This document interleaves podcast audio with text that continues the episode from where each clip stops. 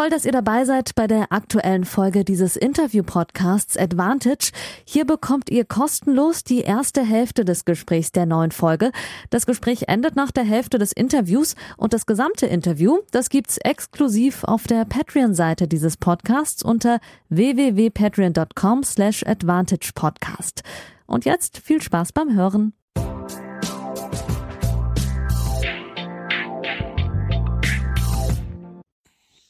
Hallo liebe Patreons und liebe Grüße aus Malaga, aus meinem Airbnb. Es ist Donnerstag Vormittag. Donnerstag bedeutet heute, ab 16 Uhr spielt das deutsche Davis Cup Team gegen Kanada, gegen die favorisierte kanadische Mannschaft um Felix Uger Aliassim und Dennis Shapovalov, zwei tolle Einzelspieler, Top 10 Spieler, Top 20 Spieler. Der eine, Felix, kommt gerade aus Turin, von den äh, Davis Cup Finals. Und ihr habt es über die sozialen Medien äh, schon gesehen. Seit Montag bin ich hier und äh, berichte über das Event, unter anderem für die Frankfurter Allgemeine Zeitung, die ich vor kurzem übernommen habe. Das ist die Zeitung, ähm, über die ich vor ein paar Monaten hier im Podcast gesagt habe, dass ich mit, mich mit ihr geeinigt habe. In Zukunft ähm, werdet ihr also mehr von mir lesen in der Frankfurter Allgemeinen Zeitung, was super ist, weil es eine nationale Zeitung ist und ähm, ja, äh, Doris Henkel hat das Jahrzehnte gemacht, ähm, die freie Journalistin. Und äh, da habe ich große Fußstapfen zu füllen und freue mich auf alles, was kommt. Ähm, ihr habt eingeschaltet, weil es hier die Folge mit Dominik Köpfer gibt. Äh, gleich nach meinem Intro, äh, völlig unabhängig von den äh, Davis Cup Finals, aber ich wollte trotzdem die Gelegenheit für euch Patreons nutzen, ein paar Eindrücke zu vermitteln. Es wird zusätzlich noch eine Sonderfolge geben nach dem Viertelfinale der deutschen Mannschaft um Jan-Lennart Stroff, Oskar Otte, ähm, Kevin Krawitz und Tim Pütz und Ersatzmann Yannick Kampfmann. Ähm, die werde ich am Freitagvormittag dann online stellen mit Stimmen etc. extra für euch Patreons. Aber ich wollte euch mitteilen, dass ich sehr positiv überrascht bin von diesem Event. Ähm, ich bin ja auch einer der großen Kritiker ähm, gewesen und immer noch des neuen Davis Cup Formats, ähm, dass die Seele des alten Systems, des alten Formats zerstört wurde. Ich war ja damals, ihr wisst das, ich äh, wiederhole das gebetsmühlenartig in Valencia auch beim Davis Cup 2018 beim Viertelfinale in der Stierkampf Arena, Deutschland, Spanien noch mit dem alten System. Gänsehautmomente. Aber hier ist es so, dass Kosmos natürlich gespickt mit vielen, vielen Millionen äh, Dollar. Äh, nächstes Jahr gibt's alleine 13 Millionen US-Dollar Preisgeld aufgeteilt ähm, auf Spieler und Verbände 50-50 bei der Endrunde, also auf acht Teams. Ähm, und da werden natürlich noch mal ein paar mehr Millionen in die Organisation reingesteckt. Da kann man dann auch was erwarten. Aber hier Malaga sportverrückt, die äh, umfunktionierte äh, Halle, da spielen normalerweise die Basketballer drin, ist immer mindestens 80 Prozent ausverkauft. Auch bei den nicht spanischen Spielen also hier bei Holland gegen Australien waren 7600 Leute in der Halle von 9800 möglichen. Ich bin gespannt, was jetzt passiert. Gestern ist das spanische Team ausgeschieden. Ähm, trotz frenetischer Stimmung. Ich habe ein paar Videos auf Instagram unter advantage-podcast geteilt in der Story. Schaut da mal rein, es war wirklich beeindruckend.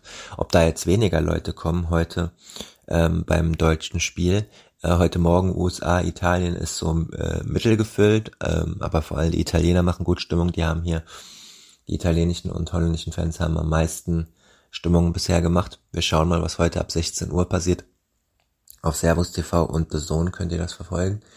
Ähm, Cosmos macht sehr gute Social Media Kanäle, sehr professionell gestaltet. Michael Kohlmann hat mir gesagt, dass das Team sehr zufrieden ist, wie es hier betreut wird. Ähm, gegenüber der Arena, wenn man äh, fußläufig über die Straße läuft, ist ähm, das Trainingszentrum. Da gibt es Lounges für die Spieler, abgetrennte mit Tischtennistischen etc. und zwei überdachte in so einem Zelt, wie man das auch von Tennishallen in Deutschland kennt. Trainingsplätze, die sind allerdings von der ähm, Aufmachung her anders, beziehungsweise der Boden ist anders, ein bisschen äh, einfach anderes Feeling. Ähm, der Center Court ist relativ schnell der Hartplatz. Die haben das nochmal schneller gemacht, das hat mir auch der Michael Kurmann gesagt, sogar nach Abstimmung mit den Spielern, als an den vier Standorten der Zwischenrunde, wo ja unter anderem in Hamburg gespielt wurde. Das habe ich heute in der FAZ auch kritisiert, dass da die Preise ja von Emotion, von der Agentur, die das gemacht hat, viel zu hoch waren. Das ist hier besser, hier gehen die Preise ab 40 Euro los. Und so ist das Event ganz gut. Also ich meine, es geht natürlich trotzdem viel verloren, wegen der Fußball-WM und wegen der kompletten Weltlage natürlich, aber das Event an sich ist sehr gut aufgemacht und es ist auf jeden Fall mehr als ein Hauch ähm, von Davis Cup Stimmung jetzt im vierten Jahr der, der Reform. Ähm, was man aber nicht vergessen darf, ist das natürlich, dass das auch mit Korruption umgesetzt wurde. Ich hatte ja vor ein paar Tagen den Artikel von Tim Böseler vom Tennismagazin damals von 2018 verlinkt. Unter anderem der ukrainische Präsident äh, soll geschmiert worden sein, damals Tennispräsident natürlich. Ähm, die Briten haben ganz kurz vor Schluss ihr Stimmrecht umgetauscht, da weiß niemand, was passiert ist. David Haggerty, der ITF-Präsident, ist damals für knapp eine halbe Mille um die Welt geflogen, um Stimmenfang in Südamerika und äh, Afrika zu betreiben, weil natürlich auch viele dafür gestimmt haben, ist der Grund, weil es viel, viel Kohle gibt für die Verbände, ja, und nicht jeder viel Geld hat. Das mal nur so als Einschätzung äh, nach drei Tagen hier in Malaga und jetzt ganz viel Spaß mit der Folge mit Dominik Köpfer, der vor zweieinhalb Wochen das Challenger-Turnier in Calgary gewonnen hat. Äh, der erste Challenger-Titel seit 2019. Es war ein Seuchenjahr 2022. Nach einem Ermüdungsbruch hat er oft unter Schmerzen gespielt. Jetzt ist es besser. Leider ist er nach Calgary direkt krank geworden, hatte dann aber mehr Zeit, den Podcast zu machen. Und jetzt hört mal rein. Viel Spaß und wir hören uns in der Sonderfolge wieder, beziehungsweise die normalen HörerInnen dann nächste Woche bei der neuen Ausgabe von Advantage, der Tennis- und Sport-Podcast. Hallo liebe Advantage-HörerInnen und vor allem liebe Patreons zur Folge 88. Äh, ein Stammgast. Letzte Woche habe ich noch mit äh, Tim Pütz rumgewitzelt, äh, dass er die Führung übernommen hat mit dem vierten äh, Besuch im Advantage-Podcast. Äh, Dominik Köpfer, du ziehst heute gleich. Hallo und äh, Grüß, Grüße gehen raus nach äh, in die USA. Ja, danke für die Einladung. Gar nicht gewusst, dass es schon das vierte war, ist. Ähm Erst ja. es wären dreimal, aber ja, anscheinend vierte Mal, ja.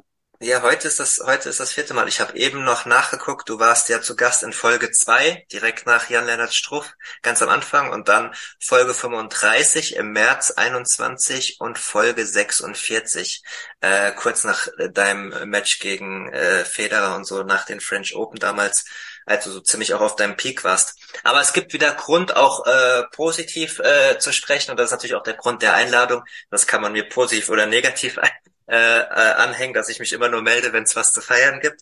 Ähm, aber wir haben es jetzt auch schon öfter gemacht und auch über äh, schlechtere Sachen geredet. Ähm, es geht bergauf, äh, Dominik, du hast einen Challenger gewonnen in, in Calgary, äh, sehr, sehr souverän. Und das war auch sehr wichtig. Du bist wieder unter den Top 200, 195, wer es momentan nicht so auf dem auf dem Schirm hat. 64 Plätze ging es nach oben. Ihr wisst das natürlich, liebe Tennisfreaks. Äh, Dominik Köpfer war schon unter den Top 100, sogar auf Platz 50 im Mai 2021, also genau zu der Zeit, über die ich gerade gesprochen habe. Das nur mal, um alle auf denselben Stand zu bringen. Es war der erste Turniersieg und der erste Challenger-Sieg seit 2019, seit Ilkley, als das Ganze, die Erfolgsgeschichte von dir losgeht. Seitdem ist viel passiert, auch körperliche Probleme. Deswegen fangen wir mal an. Dominik, wie geht's dir denn gerade im Moment? Mm, ja, auf jeden Fall wieder besser. Dieses Jahr war natürlich schwer. Letztes Jahr, genau um die Zeit hat es eigentlich angefangen mit meinen Armproblemen und hatte einen Ermüdungsbruch, ähm, Stress, ja, Stressreaktionen im Oberarm. Ähm, es hat sich durchs ganze Jahr hinweggezogen, Anfang des Jahres. Ähm, habe immer noch teilweise Probleme, je nachdem, mit was für Bällen auch bei den Turnieren gespielt wird. Jetzt in Kanada war nicht ideal mit den Pennbällen sind ja relativ schwer gewesen. Ähm, ja, ähm, sonst an sich, ähm, ja, zwischen den Jahren dann eben ähm, ein bisschen Wadenprobleme gehabt, habe ich mir Muskelfaserriss zugezogen nach den US Open, nachdem ich den Carry im Finale gespielt habe. Ähm, Rückenprobleme gehabt, kurz vor den US Open. Deswegen, Wenn ich da kurz ja. einhaken kann, da hast du unter anderem auch Tennis Suntrain und äh, Kuttler geschlagen äh, auf dem Weg ins Finale. Das nur mal so der Vollständigkeit halber. Genau. Ja, ziemliches Seuchenjahr gewesen, ähm, körperlich, aber ja, ähm, ich arbeite hart daran, dass der Arm dann wieder gut wird. Ähm, jetzt als Seite umgestellt und hoffe natürlich, dass ich ähm, ja vor allem jetzt über die nächsten Wochen und Monate es einfach ja erstmal managen kann, dass ich ähm, auch äh, wieder mehrere Turniere spielen kann, ohne dass ich dann in der zweiten Runde mit mm, Schmerzmitteln und allem möglichen Zeug ähm, spielen muss, damit ich überhaupt spielen kann. Deswegen ähm, war das jetzt schon wichtig, dass ich auch mal fünf Matches hintereinander gespielt habe. Ähm, ja, nicht ideal für einen Arm, vor allem weil ich davor nicht wirklich trainiert haben können wegen meiner Wade eben, aber ja, ich denke, es dauert einfach ein bisschen, bis der Knochen sich dann wieder an die Belastung gewöhnt. Mhm. Äh, das ordnen wir mal ein bisschen. Also die, die, der Hauptgrund war der Ermüdungsbruch im Arm und die Folgeschmerzen äh, über das Jahr verteilt. Da kann ich, glaube ich, jetzt jetzt mit ein bisschen Abstand auch ein bisschen aus dem Nähkästchen plaudern. Du hast, äh, wir haben natürlich ab und zu Kontakt gehabt, auch aus journalistischen Gründen am Anfang des Jahres auch darum gebeten, dass äh, man das medial noch nicht thematisiert. Die Gegner müssen das ja auch nicht unbedingt wissen. Äh, aber jetzt im Nachhinein kann man es ja auch den Fans und den, den Tennisinteressierten mal sagen, äh, die vielleicht gedacht haben, boah, der Köpfer, der spielt aber ein Mist zusammen. Du hast fast das komplette Jahr unter Schmerzen gespielt. Das kann man schon so festhalten, oder? Ja, immer am Anfang hieß es halt, es geht so sechs Wochen. Nach sechs Wochen, also nach den Australian Open habe ich dann eben Pause gemacht Mhm. Ähm, nach sechs Wochen haben sie, ja, war es immer noch nicht gut, ja, immer noch richtig Schmerzen auf dem Platz gehabt und ähm, ja, dann mich dazu entschieden. Ähm, ich glaube, in den Wells habe ich versuchen wollen zu spielen, hat er dann auch das erste Match wirklich schmerzfrei gewesen, aber es, der Schmerz kam dann immer wieder gegen Rublev und dann in Miami, die war wieder unglaublich schlecht, dann wirklich fast nicht mehr zu Ende spielen können gegen Mackie McDonald auch von unten aufschlagen müssen. Mhm. Und dann ähm, ja mich dazu entschieden, ähm, eben so lang zu pausieren, wie es ja bis bis es ausgeheilt ist. Und ähm, laut Bildern ist es auch alles ausgeheilt, ähm, aber ja der Schmerz, ähm, der Knochen ist einfach ja immer noch relativ schwach und deswegen dauert es auch noch ein bisschen, bis ähm, bis es dann wieder komplett schmerzfrei ist. Aber ähm, ja, ist auf jeden Fall auf dem richtigen Weg, hoffe ich. Und ich weiterhin ähm, ja meine Übungen mache und Physio dann hoffe ich, dass ich ähm, nächstes Jahr dann auch wieder voll durchspielen kann und nicht eben dann ja eine Woche spiele, um zu testen, wie der Arm ist und dann wieder fünf Wochen Pause machen müssen. Das war ganz schön nervig und ja, das war natürlich auch unglücklich. Ähm, hätte ich gewusst, dass es so lange dauert mit dem Arm, hätte ich vielleicht ein Protected Ranking nehmen können. Aber ja, das weiß man natürlich danach immer besser, wie der Arm sich dann eben ja, entwickelt und wie er auf die Belastung reagiert. Ja gut, ist ja irgendwie nachvollziehbar, so gut wie es bei dir lief, dass du da nicht auf einmal vier, fünf Monate raus äh, sein wolltest, das sind ja eigentlich gute Absichten. Du sag mal, äh, mit diesen Folgen des Ermüdungsbruchs, äh, ich bin natürlich Laie, aber äh, sind dann die Tennisbewegungen wahrscheinlich auch nicht das Beste für den Arm, oder? Also so Profi-Tennis wahrscheinlich nicht, äh, nicht, nicht die besten Übungen, um, um langfristig wahrscheinlich da gut zu werden, ne? Ja, es, es geht eigentlich nur um einen Aufschlag. Ähm, mhm. Ermüdungsbruch im Humerus ist eigentlich nur bekannt dafür von Baseballspielern und Tennisspielern, also alles, was über der Schulter ähm, stattfindet. Deswegen ist der Aufschlag auf jeden Fall die schlechteste Bewegung. Da fängt es dann auch immer an, der Schmerz, wenn ich zu viel Aufschlag hintereinander und ja, dem Arm nicht genug Pause gebe, ähm, ich mehrere Matches ähm, hintereinander spielen muss, ähm, vor allem ohne Tagpause, dann ist es immer relativ schwer und dann irgendwann, wenn es halt schlimm genug wird, dann merke ich es auch bei der Vorhand und bei der Rückhand. Deswegen ähm, ja, muss ich immer drauf achten. Ähm, Im Training schlage ich fast nicht mehr auf, ähm, nur noch ja wirklich ähm, sehr dosiert und ähm, ja, muss man eben dann Wege finden, um den Arm dann auch genügend, äh, genügend ähm, ja, Pause zu geben, dass er auch wieder dann voll ähm, zur Normal Normalität zurückkommen kann. Ich habe in der Vorbereitung ein paar kleinere Interviews von dir gelesen. Da hast du unter anderem auch durchblicken lassen, dass du nächstes Jahr vermehrt Physio mitreisen möcht, mit, mitreisen lassen möchtest und ein bisschen weniger dann deine Trainer buchst. Ich nehme mal an, du arbeitest noch mit Ryan Williams, aber trotzdem zusammen, ne? Ja, dieses Jahr habe ich ja eigentlich vorgehabt, mit Billy Heiser, mit dem ich schon seit sechs Jahren hier in Tampa zugange bin, vor allen Dingen hier in Tampa, ähm, mehr zu reisen, aber dadurch, mhm. dass ich dann eben keine Turniere wirklich gespielt habe, ähm, ja, war das ist die Idee natürlich nicht so ganz zustande gekommen, wie ich es mir vorgestellt habe. Und ähm, ja, habe ich dazu entschieden, dass ich dann nächstes Jahr eben dann vermehrt entweder mit Ryan Williams reise oder dann eben ja alleine oder mit Physio. Ja. Mhm.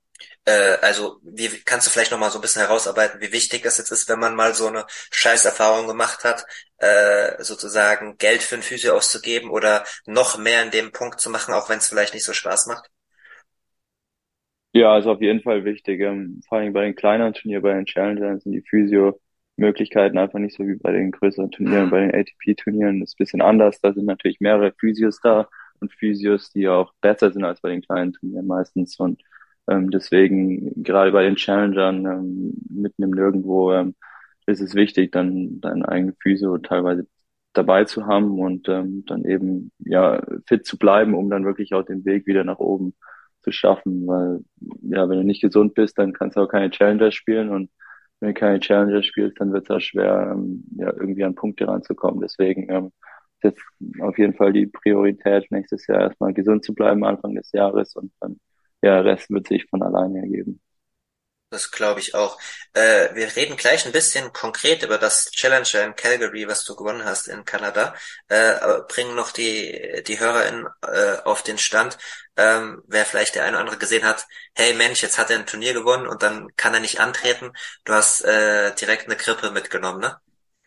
Ja, ist Samstagabend schon gespielt, dass ich ähm, krank werde. Ähm, gut, der, der Temperaturunterschied war 60 Grad von 30 Grad in Florida zu minus 30 Grad in Calgary. Ähm, es war natürlich, ja, es war sehr extrem. Ähm, hat natürlich dazu nicht geholfen, ähm, dass ich gesund bleibe, aber ja, einfach auch erschöpft gewesen und dann hat es mich richtig umgehauen. Am Sonntag schon gemerkt, dass ich Fieber hatte, dann noch was genommen vor dem Match und dann ja mich durchgekämpft und dann ging es eben ja ab Montagmorgen warum. Ah, im Finale ja, schon. Also du hast Finale gewonnen mit mit Fieber. Ja, ich habe davor ähm, einen Covid-Test gemacht und ähm, Tylenol, also so ein bisschen Fiebersenker genommen. Und dann habe ich mich aber wirklich ganz okay gefühlt ähm, während dem Match. Ähm, gut mit dem Adrenalin und während dem Match, da merkst du dann nicht so viel. Aber danach war mir klar, dass, ähm, ja, natürlich war es nicht clever ähm, zu spielen, aber wenn du im Finale bist, willst du unbedingt spielen. Ich wusste, mhm. wenn ich ähm, ordentlich ein äh, solides Match spiele, habe ich auf jeden Fall gute Chancen. Und ähm, ja, dann hat es mich Montag eben richtig umgehauen. Jetzt bin ich in Tampa und erhole mich hier. Ja, alles gut. Wer das noch nie gemacht hat, werfe den ersten Stein. Wichtig, dass du es dazu sagst in der heutigen Zeit, dass du den, dass du den Corona-Test vorher gemacht hast, das ist ja das Wichtigste. Aber ansonsten, ich habe auch auf meinem Amateurlevel schon, man soll es ja eigentlich nicht machen, aber um die Mannschaft nicht in den Stich zu lassen, dann auch mal mit der Krippe gespielt.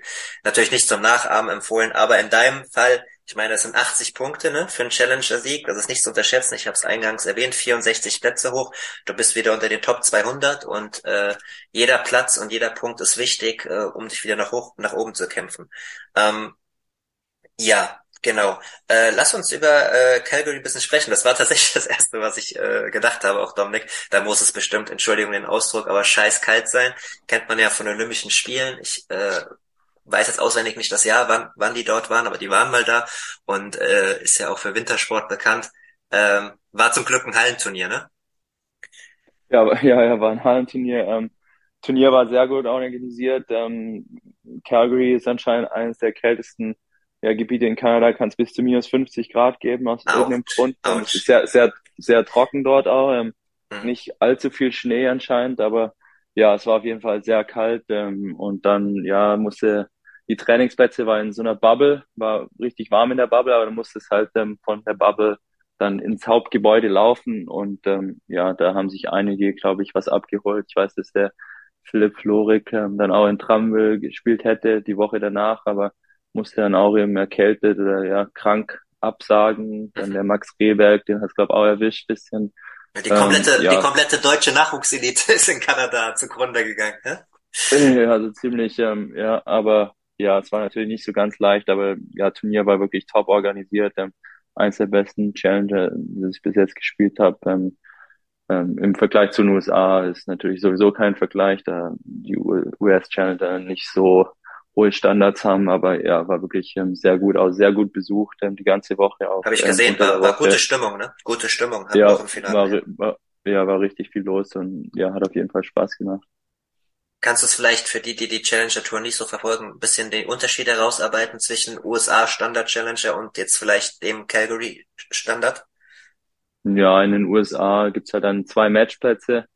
Ähm, auf den zwei Matchplätzen sind fünf Zuschauer und vier äh, Schiedsrichter und das ist alles relativ unprofessionell. Die Ballkinder sind meistens irgendwelche Volunteers, ähm, die sich dann, ja, wo dann 50, 60, 70-Jährige ähm, sich hinstellen müssten, weil sie niemand anderen finden, ähm, die dann den Ball zuwerfen. Und ähm, ja, ist natürlich ähm, im Vergleich zu Europa oder like, auch die Italienisch, italienischen ähm, Challenger ist ja immer richtig was los. Ähm, französischen Challenger, gerade auf Sand, ähm, oder jetzt auch die Hallenturniere, da sieht man ja, das ist ja fast schon wie ein ATP 250er und ähm, ja, das, da sind die Unterschiede schon sehr groß und ähm, ja, macht natürlich mehr Spaß als Spieler auch ähm, die Turniere zu spielen, wo dann wirklich die Organisation ähm, besser ist als bei den anderen Turnieren. Mhm. Du warst dann fünf gesetzt, äh, Alexander äh, Vukic im Finale geschlagen, der war an vier gesetzt, das heißt momentan höher gerankt, äh, trotz, trotz der körperlichen Zustände 6-2, 6-4. Ich hatte gelesen in einer Meldung, 16 Breakbälle hast du dir erarbeitet und nur drei auch irgendwie gegen dich gehabt und da war auch ein Ball verlinkt, den habe ich gesehen, wo du so in Florian Mayer Gedächtnisstil eingesprungene Rückhand, ohne Slice natürlich, also kein Stop, aber schön in die Ecke gehauen hast. Also du hast dich schon wohlgefühlt da mit den Bedingungen, das kann man schon sagen, ne? Ja, anfangs nicht so. Es waren Pennbälle, 1200 Meter Höhe. Ah ja, okay, hast du ähm, erwähnt. Dünne ja. Luft, der Ball ist relativ geflogen. Ähm, ja, war nicht so leicht und relativ sehr schnell für Indoor auch. Ähm, dann erste Match ähm, ganz gut, ganz ordentlich reingekommen. Das hat natürlich geholfen und dann kriegst du natürlich auch Selbstvertrauen auf so einen schnelleren Belag und ähm, ja, dann im Finale ja, ein bisschen unglücklich, hätte wahrscheinlich auch 2 und 2 sein können, wenn ich ja, ja ich glaube bei fünf oder sechs Breakplayen hat er einfach einen Ass geschlagen ähm, im zweiten Satz.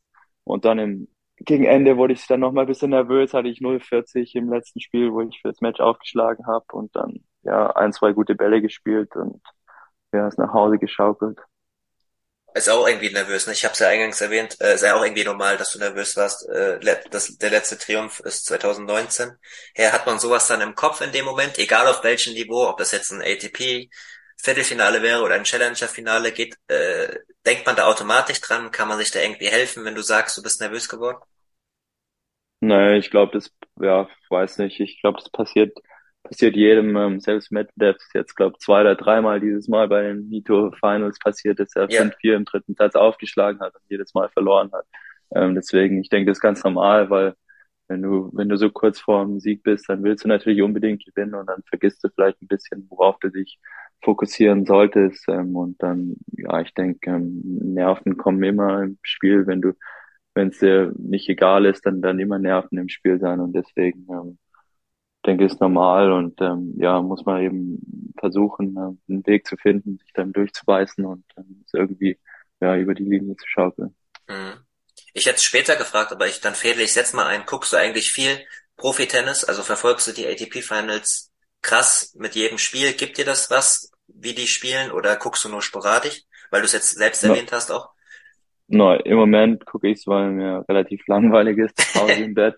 Deswegen ähm, ja, habe ich jetzt wirklich jedes Einzel, jedes Doppel gesehen, aber ja, normalerweise, ich verfolge schon Tennis, aber schaue natürlich nicht jedes Match. Ähm, wenn es gute Matches spiel, ähm, sind oder Rafa oder Djokovic oder so spielen, dann schaue ich mir das schon an, weil ja, es ist einfach ja, faszinierend, dass die immer noch auf dem Level spielen und ähm, ja, was für, was für ein Niveau die jedes Mal bringen. Was sagst du zum äh, Niveau, wenn du es verfolgst, jetzt so intensiv von den ATP Finals? Findest du, dass qualitativ gute Matches sind oder merkt man, dass die Saison lang ist? Was ist so deine Einschätzung als Profispieler? Mir jetzt heute Djokovic gegen Medvedev war sehr gut, fand ich. Ähm, sonst davor, ja, war, macht auf jeden Fall Spaß zuzuschauen. Ähm, natürlich für den Zuschauer, je knapper, desto besser, finde ich immer. Ähm, Deswegen die 7-6 im dritten und jetzt heute Nachmittag dann äh, spielt eine, äh, wenn es ums entscheidende Match geht, dann eben, wer sich qualifiziert fürs Halbfinale, das schaut man sich natürlich immer gerne an, ähm, weil da einfach viel auf, ja, auf dem Spiel ist. Deswegen, ähm, ja, weiß nicht, ob natürlich die Saison ist lang, aber ich denke, die sind alle ja bereit, dort zu spielen. Ähm, viel Preisgeld, viele Punkte, deswegen ähm, denke ich, ja, sind ja auf jeden Fall bereit und freuen sich natürlich dort zu spielen. Ja, das Preisgeld ist schon krass. Äh, äh, auch Nadal, der jetzt die ersten beiden verloren hat durch den durch den Sieg, nochmal äh, fast 300.000 Dollar für einen Sieg bekommen. Auf auf auf auf Tennis Twitter werden die Leute übrigens nervös, Dominik, was Sachen Rafael Nadal angeht.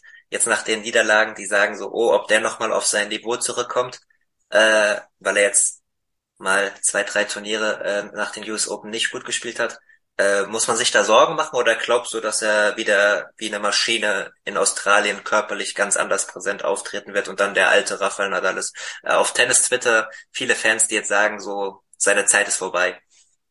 Hm, ich glaube nicht. Ich glaube, ähm, es lag eher am, Unter am Belag als an seiner körperlichen Verfassung. Ja. Vielleicht auch daran, weil er einfach nicht so viel gespielt hat in letzter Zeit. Und das merkst du dann, wenn du keine Matches spielst, Training ist einfach anders, dann ist alles, alles anders, die Anspannung ist anders, ähm, das Level ist einfach das Niveau, die Intensität ist einfach nicht vergleichbar mit Matches, deswegen ähm, glaube ich nicht, dass ähm, Nadals Zeit vorbei ist. Ich glaube eher, dass ähm, ja, das einfach am Belag lag. Ähm, deswegen ähm, denke ich, dass er ja draußen in Australien, ja, Australien, dann vor allem wieder auf Sand, ähm, würde auf jeden Fall wieder zu seiner alten Stärke kommen. Vielleicht nicht so wie vor sechs Jahren, aber ähm, immer noch gut genug, um um Top 5 mitzuspielen. Gut, dass du es ähnlich siehst. Ich glaube auch nicht, dass da, also so ein, solange Rafa Nadal Profitennis spielen wird, wird der sein Niveau haben. Äh, der wird sich das nicht gefallen lassen, dass er irgendwie da als Top 80 Spieler oder so äh, irgendwo langfristig auftritt. Äh, und ich glaube noch nicht, dass die Zeit vorbei ist. Das sehe ich ähnlich wie du. Äh, du hast eben schon äh, angedeutet, ich glaube, das ist auch so eine Lehre aus deinem Jahr dieses Jahr. Matchpraxis ist durch nichts zu ersetzen, ne? Egal ob man trainieren kann oder nicht, wenn man nicht spielen kann, wenn man kein Selbstvertrauen hat, dann, dann läuft's auch nicht, ne? Schmerzen hin oder her.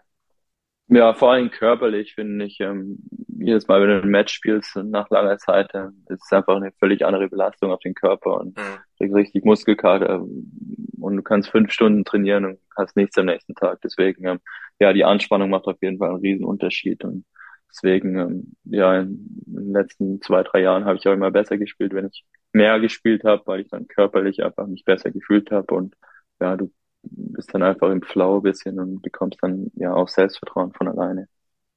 Wie sieht denn dein Schedule aus? Äh, kannst du noch, ich habe nicht nachgeguckt, da bin ich ein bisschen naiv, kannst du jetzt, könntest du theoretisch Challenger-Niveau durchspielen, bis es wieder in Australien losgeht? Machst du irgendwann nochmal ein paar Wochen Pause und machst dann körperlichen Aufbau? Wie, wie, wie planst du das für dich?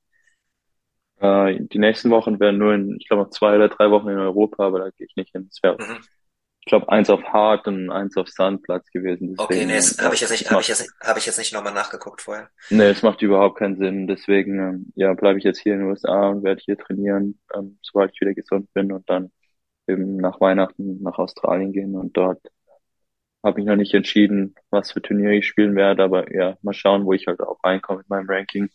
Ähm, und dann ja Anfang des Jahres wahrscheinlich ähm, einige Challenger spielen, um dann wieder schnell wie möglich an die Top 100 ran, ranzukommen. Hm. Aber du wirst auf jeden Fall Australian Open Quali spielen, ne? Also das wirst du auf jeden Fall machen. Ja. Ja, ja, ja macht, macht auch Sinn. Ich meine, wenn du, wenn du, äh, wenn du körperlich fit bist und Matchpraxis hast, dann ist das ja äh, realistisches Szenario, da durchzukommen. Am Ende bringt die Matchpraxis dir auch noch was, wenn du es wirklich schaffst, ne? Wobei, also ich rede jetzt die Quali schön, ne? Äh, eine Quali zu spielen macht eigentlich nie so wirklich Spaß. Nehme ich wahrscheinlich an, ne? Wenn man es schon, wenn man hm. schon hinter sich hatte. Ja, schon besser, ähm, Hauptfeld natürlich direkt zu spielen, aber ja, wie gesagt, ähm, Quali zu spielen ist nicht unbedingt ein Nachteil, wenn du dann dich dann wirklich qualifizierst, weil du dann wirklich drei gute Matches hattest. Ähm, alle, die dabei sind, ähm, können natürlich Tennis spielen, die sind alle in den Top 230 der Welt und ähm, ja, wenn du dich dann wirklich dann durcharbeitest, dann hast du auch ein, zwei, drei Tage frei, um ähm, um dich dann wieder zu erholen und dann geht's im Hauptfeld eben weiter. Das ist auf jeden Fall ein Ziel, nächstes Jahr mich dort zu qualifizieren und dann ja einen guten Start ins neue Jahr zu haben. Definitiv. Definitiv. Ja, wenn man, wenn man, äh, also höre ich jetzt raus, dass du praktisch keine große Pause mehr machst, ne? Du hast genug Pausen gehabt, also du wirst durchtrainieren praktisch. Ja, jetzt, jetzt eben gezwungene Pause, die nächste, ja, weiß ja. nicht, noch ein, noch ein paar Tage und dann eben langsam wieder anfangen und auch aufpassen mit meinem Arm, dass ich nicht komplett übertreibe gleich am Anfang, sondern ja, langsam dann eben wieder ähm, ja, das Pensum steigern. Ich hatte in der Vorbereitung ein, ein Interview gelesen in, in der Lokalpresse, äh, eine Antwort, äh, da musste ich wirklich lachen. Es war kurz vor dem Viertelfinale vom Davis Cup und der Reporter hatte dich gefragt, ob du es guckst und du hast ehrlich geantwortet, ich weiß nicht mal, wo es läuft. und die haben es genauso gedruckt. Ist auch ein bisschen schwierig. Äh, die meisten Tennisfans werden, werden wahrscheinlich mit dir mitfühlen können. Man muss ja immer erst googeln und nachgucken, wo jetzt mittlerweile was läuft. Äh, sollte jetzt nur ein lustiger Übergang sein hin äh, zu den Davis Cup Finals. Du warst natürlich letztes Jahr äh, noch fester Bestandteil des Davis Cup Teams. Wir haben jetzt lange genug äh, gesprochen über körperliche Probleme. Das ist ja selbsterklärend, warum du jetzt nicht dabei sein kannst.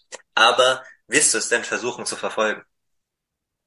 Ja, auf jeden Fall. Ähm, wenn ich es verfolge, dann ist meistens, weil Kasi irgendwie was postet auf Instagram, weil er bei Servus TV ähm, ja, äh, kommentiert, aber ja, wo die Finals kommen, weiß ich gar nicht. Ich denke auch wieder Service TV oder irgendwie so. Ja, mal schauen, aber natürlich werde ich es verfolgen. Ähm, ja, ja, also in Deutschland Service, Service, Service-Ansage von meiner Seite im deutschsprachigen Raum Servus TV im Free TV ist ja in Deutschland auch zu empfangen. Wie du schon gesagt hast mit, äh, mit Kasi äh, kann man empfehlen und äh, mein alter Auftraggeber, The Sohn, hat auch die Rechte und da wird unter anderem auch Dennis Heinemann kommentieren, der war auch hier schon mal im Podcast zu Gast. Also ihr habt sozusagen, wenn ihr wenn ihr der Zone-Abo habt, habt ihr die Qual der Wahl. Da kommen alle Spiele, äh, nicht nur die deutschen Spiele auf der Zone und bei Servus TV. Boah, da lege ich mich jetzt nicht fest. Ich weiß es nicht auswendig, ob da nur die deutschen Spiele kommen. Aber ihr könnt auf jeden Fall die deutschen Spiele ähm, dort schauen. Ich werde vor Ort sein äh, in Malaga ab Montag. Du musst dann mit Zeitverschiebung gucken.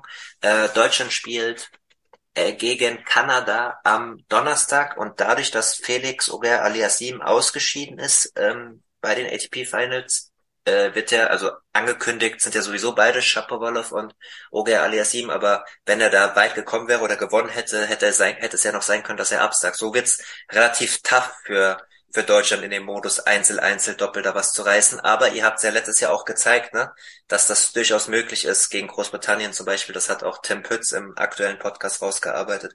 Was denkst du, was drin ist? Ja, ich denke, gerade wie letztes Jahr ähm, hat niemand wirklich gerechnet, dass wir ins Halbfinale kommen.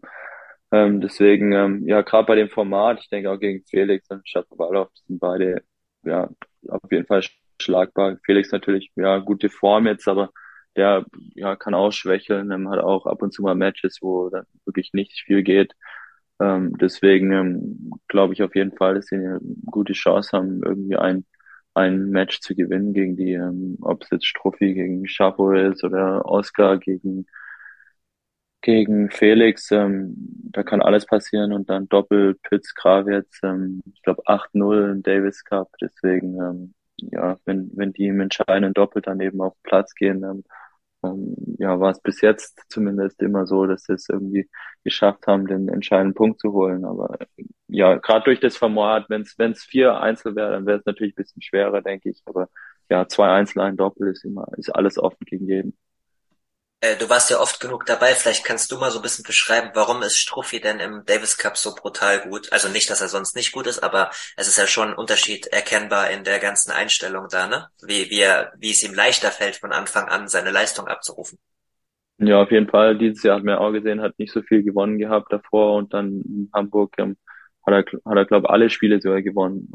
Und ähm, ja, ist einfach, ja, er pusht sich eben wahnsinnig und ähm, ja, mit so, mit so einer, ja, mit so einer Energie und ähm, posit ja, positiven Einstellung jedes Match zu spielen durchs ganze Jahr hindurch ist natürlich schwer.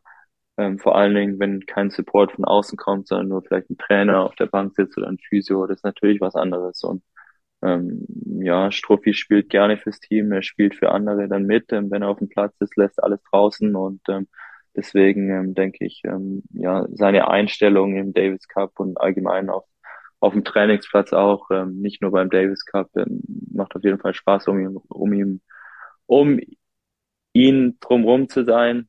ähm, deswegen, ähm, ja, ist auf jeden Fall cool zu sehen, wenn er dann wieder für Deutschland ähm, spielt und ähm, alles auf dem Platz lässt. Also es braucht nicht immer so einen gefühlten Kapitän oder so einen gefühlten Spitzenspieler, der irgendwie ein Top-Ten-Spieler ist, sondern auch jemand im, im Auf- und Up-Ranking von Struff kann so vorangehen, einfach mit der Einstellung, ne? Ja, auf jeden Fall, ja. Ja, ja, ähm, ja. sieht man ja auch bei anderen Davis Cups ähm, Teams, ähm, Djokovic, ähm, hat gegen Djokovic im Team Serbien gewonnen und ähm, ja, da hat ähm, ja, Djokovic nichts dagegen halten können. Ähm, wenn, wenn du einen Einzel verlierst, dann kommt es eben aufs Doppel drauf an. Und ähm, ja, wenn Strophi dann eben seine, seine positive Einstellung auch ein bisschen die anderen Spieler mit ansteckt und einfach mehr Spaß im Team hat, ähm, dann macht es auf jeden Fall einen Riesenunterschied. Mhm.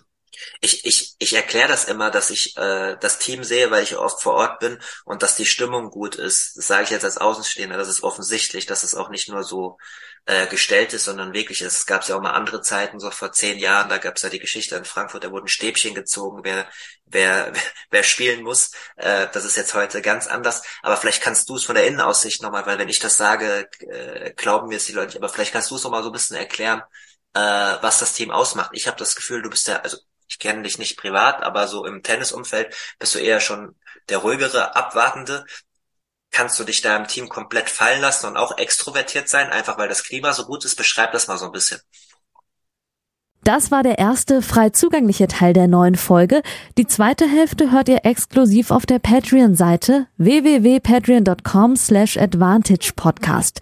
Dort könnt ihr mit einem kleinen monatlichen Beitrag dafür sorgen, dass es diese langen, unabhängigen Interviews ohne Werbung regelmäßig gibt und unterstützt zudem Yannicks unabhängige Arbeit als freier Journalist im Tennis-Doping- und Sportpolitikbereich.